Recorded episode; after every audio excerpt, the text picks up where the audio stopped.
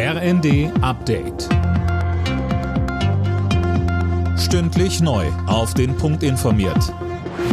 Ich bin Mia Hehn. Guten Abend.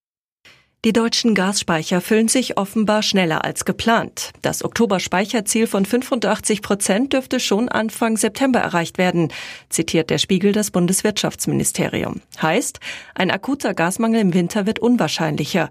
Schon jetzt sind die Gasspeicher zu mehr als 82 Prozent gefüllt. Und immer weniger des hier gebrauchten Gases kommt noch aus Russland. In diesem Moment keine 10 Prozent mehr. Stattdessen wird mehr zum Beispiel aus Norwegen und den Niederlanden importiert. Grünen-Chef Nuripur verteidigt die umstrittene Gasumlage und seinen Parteifreund Robert Habeck.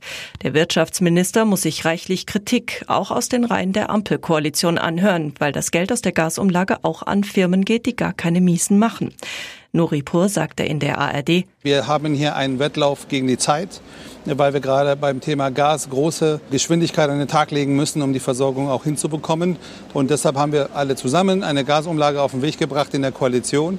Und ich habe mich schon wundern dürfen über so manche Äußerungen von Leuten, die die Vorlage vielleicht hätten lesen sollen, bevor sie dem zustimmen, die heute sagen, ich habe davon nichts gewusst. Es ist richtig, dass nachgebessert werden muss. Das weiß auch Robert Habeck und arbeitet daran. Die NATO will ihre Präsenz am Nordpol erhöhen. Moskau öffnet in der Arktis Stützpunkte aus Sowjetzeiten und stationiert neue hochmoderne Waffen, erklärte NATO-Generalsekretär Stoltenberg in der Welt am Sonntag. Auch China interessiert sich demnach zunehmend für die Region.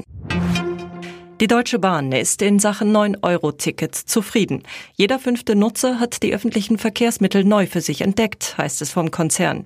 Allein die Bahn hat demnach 26 Millionen 9-Euro-Tickets verkauft. In der Fußball-Bundesliga hat Eintracht Frankfurt den ersten Sieg der Saison geholt. Der Europa League-Sieger setzte sich bei Werder Bremen mit 4 zu 3 durch.